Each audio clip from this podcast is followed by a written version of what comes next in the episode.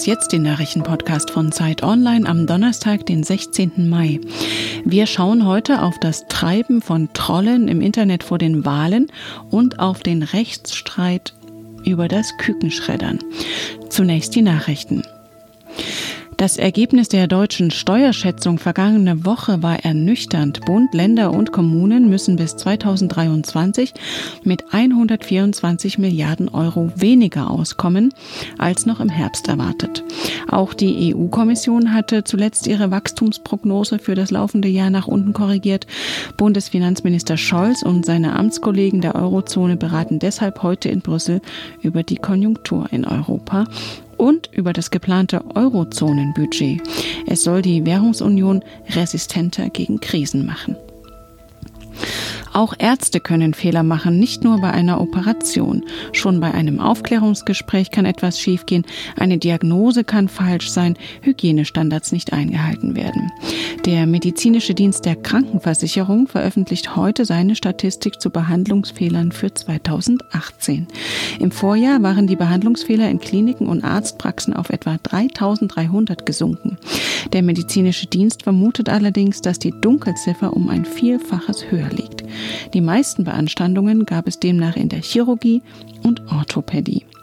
Redaktionsschluss für diesen Podcast ist 5 Uhr.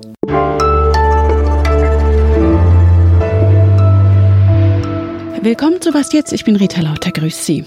Unter Geheimdienstexperten gilt es als ausgemacht, auch wenn der Kreml es weit von sich weist. Russland hat versucht, die US-Präsidentschaftswahl 2016 zu beeinflussen. Unter anderem, indem Trolle auf Twitter und Facebook Streit gesät und Unwahrheiten gepostet haben. Passiert das jetzt auch bei der Europawahl? Die Zeit hat zusammen mit mehreren europäischen Rechercheredaktionen sich auf Spurensuche begeben. Einer der Autoren ist Yassin Mushabash, jetzt im Studio bei mir.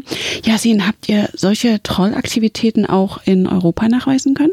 Ja, das ist im Grunde auch kein Hexenwerk, sondern liegt daran, dass Oktober vergangenen Jahres Twitter selbst eine erkleckliche Anzahl an Accounts gesperrt hat und selber gesagt hat, wir glauben, dass das Accounts sind, die zur russischen Trollfabrik IRA in St. Petersburg gehören. Und wir haben uns einfach angeguckt, was haben denn diese Accounts nach der US-Wahl gemacht? Und haben dann festgestellt, die haben zum Beispiel während des Bundestagswahlkampfes auf Deutsch versucht, in Deutschland die Debatte zu beeinflussen, indem sie massiv auf Themen gegangen sind, die Spaltung verheißen. Also bei den Themen Diesel, Muslime, Immigration, Terror, AfD. Da findet man plötzlich diese Trolle in Deutsch, in Deutschland wieder.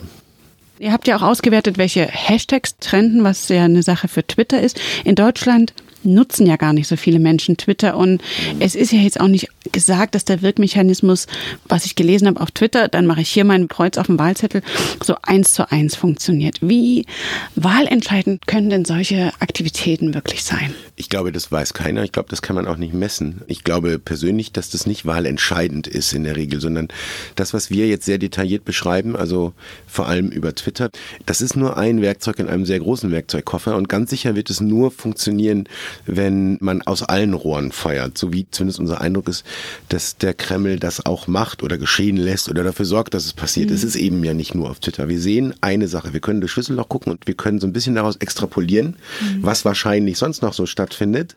Ich glaube, man muss die Frage auch so ein bisschen umdrehen. Wenn die Personen, die dahinter stecken, das Gefühl hätten, das würde gar nichts bringen, wieso investieren die dann Millionen in Manpower in eine Firma, die IRA ist offiziell eine Firma, die offensichtlich kein Geschäftsmodell hat. Hm. Also irgendwie glaubt da jemand, dass das hilft und die Agenda ist sicher nicht den Westen zu schützen und zu stützen, sondern die Agenda ist dafür zu sorgen, dass wir uns hier im Internet mehr streiten. Das ist der Sinn der Sache. Also es geht nicht so sehr darum, dass einer sagt, mach dein Kreuz bei der AfD, sondern mehr mit den Nachbarn, mit Familienmitgliedern, mit Leuten auf Twitter, die wir nicht persönlich kennen, streiten. Und was könnte man dem nun entgegensetzen? Ja, das ist ja so immer die drei Milliarden Euro Frage am Ende. das ist natürlich eine Frage, glaube ich, die sich in Wahrheit nicht an Journalisten richtet in erster Linie. Ein Grund, warum wir dieses Stück so groß und prominent gemacht haben mit so einem historischen Vorlauf auch, ist, dass wir gerne erklären wollten, was da eigentlich vor sich geht. Viele Leute, glaube ich, ahnen das nicht. Mhm. Ähm, es gibt Experten, die wir auch gesprochen haben, die sagen, insbesondere Twitter beispielsweise kann man einfach nicht mehr sehen als Ausdruck dessen, was Menschen denken. Das ist so zugetrollt, dass das sozusagen kein Ort mehr ist, an dem man das, was man eigentlich von sozialen Medien sich erhofft hat, einen regen, lebendigen, interaktiven, schnellen Austausch da noch gewährleisten kann. Das heißt, Twitter wäre in dieser Wahrnehmung sozusagen schon quasi radioaktiv verstrahlt. So. Mhm. Und das ist natürlich ein krasser Befund. Nun kann man sich jetzt angucken, stimmt das wirklich? Und wenn ja, was zieht man daraus für Konsequenzen?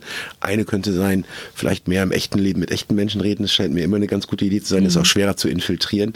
Aber ich glaube, dass Trolle bleiben werden und ich glaube, dass dieses Phänomen mehr werden wird und ich glaube, dass Trolle immer besser werden. Also es wird immer schwieriger werden, sie zu entdecken.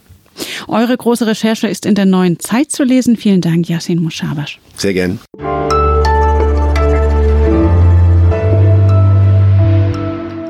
Und sonst so? In Barrikfässern gelagert. Diese Weinbeschreibung kennt man ja. Sie verheißt einen kräftigen, trockenen Geschmack. Aber wie schmeckt wohl auf Seegrund gelagert. Das hat sich ein Winzer aus Bregenz gefragt und einen 1000 Liter Edelstahltank mit Rot- und Weißwein auf den Grund des Bodensees befördern lassen. Bis zu einem Jahr soll er bei etwa 4 Grad in 60 Meter Tiefe lagern und danach von Wissenschaftlern begutachtet werden. Ob der tiefen Rausch, wie der Winzer die Aktion getauft hat, nach der Bergung auch zu besonderem Tiefgang beim Konsum führt, muss sich allerdings noch zeigen.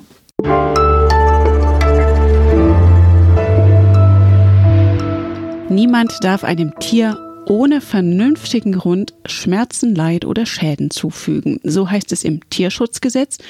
Tja, was könnte wohl ein vernünftiger Grund sein, männliche Küken direkt nach dem Schlüpfen zu töten? Aus Sicht der Geflügelindustrie ist Geld ein solcher Grund, denn die Aufzucht männlicher Küken lohne sich wirtschaftlich nicht. Die Folge 45 Millionen Küken werden jedes Jahr in Deutschland getötet. Heute verhandelt das Bundesverwaltungsgericht in Leipzig darüber, ob diese Praxis verboten gehört oder nicht. Bei mir im Studio ist jetzt Sven Stockram, heute mal nicht als Podcaster, sondern als Vizechef des Zeit Online Wissensressorts. Sven, zunächst mal, worum geht es genau in diesem Rechtsstreit? Es ist tatsächlich verboten, Küken in Deutschland zu schreddern. Die Ausnahme ist der vernünftige Grund. Und zwar haben Brütereien, die ja Legehennen haben, um möglichst viele Eier zu produzieren, geklagt dagegen, dass in NRW 2013 das damalige Landwirtschaftsministerium entschieden hat, die Kükentötung zu verbieten. Und 2016 hat zuletzt das Oberverwaltungsgericht in Münster gesagt, dass das Töten eben doch mit dem Tierschutzgesetz vereinbar sei, aus wirtschaftlichen Gründen. Und jetzt muss halt das Bundesverwaltungsgericht abschließend klären, ob das denn wirklich so ist. Wie argumentiert denn jetzt die Geflügelbranche und wie die Tierschutzverbände? Genau, es geht ja um wirtschaftliche Gründe. Das heißt, in Deutschland werden vor allen Dingen Legehennen großgezogen, die möglichst viele Eier produzieren sollen. Oder Masthähnchen, die halt gemästet werden und dann später geschlachtet werden. Die männlichen Küken von Legehennen, die setzen wenig Fleisch an, können also für die Mast nicht so gut herangezogen werden. Und das genau ist das Problem. Die Tierschutzverbände sagen natürlich, das ist ein gigantisches Ungleichgewicht. Denn wir können nicht auf der einen Seite Millionen von männlichen Küken praktisch ohne jeglichen Sinn töten, nur weil es sich wirtschaftlich nicht rentiert. Die Branche sagt ja, sie würde auf das Kükenschreddern verzichten, wenn es praxistaugliche Alternativen gäbe. Und diese offenbar unlukrative Auszucht zählt nicht dazu. Was gäbe es denn sonst? Ja, da ist die Rede von den Verfahren zur Geschlechtsbestimmung. Also man guckt vorher, in bebrüteten Ei wird da jetzt ein männliches oder weibliches Küken draus. Und das wird seit Jahren angekündigt. Das heißt, die weiblichen Hühner, die schlüpfen und die männlichen Hühner werden nicht ausgebrütet. Aber was heißt dieses nicht ausgebrütet? Das ist nämlich so ein bisschen die Krux. Diese Eier werden aussortiert, werden noch Futtermittel oder einfach vernichtet. Nun ist der Tierschutz auch als Staatsziel im Grundgesetz festgeschrieben. Wie verträgt sich das denn mit diesen vernünftigen Gründen, über die wir jetzt gerade gesprochen haben, die im Tierschutzgesetz aufgeführt werden, aus denen Tieren dann eben doch Leid zugefügt werden könnte? Ja, also wenn man sozusagen den Organisationen folgt, die jetzt für Tierschutzrechte einstehen, verträgt sich das absolut gar nicht miteinander. Und auch die Bundeslandwirtschaftsministerin Julia Klöckner hat gesagt, dass Tiere Mitgeschöpfe und keine Wegwerfware sind. Mhm. Leider gehen aber diese Tierschutzverbände auch davon aus, dass Wirtschaftlichkeit am Ende doch der entscheidende Haken ist, weshalb das Kükenschreddern dann doch vorerst noch erlaubt bleibt, bis es eben diese geschlechtsbestimmenden Verfahren gibt. Und die erwarten Experten vielleicht schon im nächsten Jahr, aber bis dahin müssen wir wahrscheinlich noch warten. Und die wichtigsten Fragen und Antworten zum Kükentöten sind heute auf Zeit Online zu finden. Vielen Dank, Sven Stockham. Gerne. Das war Was Jetzt, der Nachrichtenpodcast von Zeit Online. Wir freuen uns über Post von Ihnen an wasjetzt.zeit.de und morgen gibt es eine neue Folge.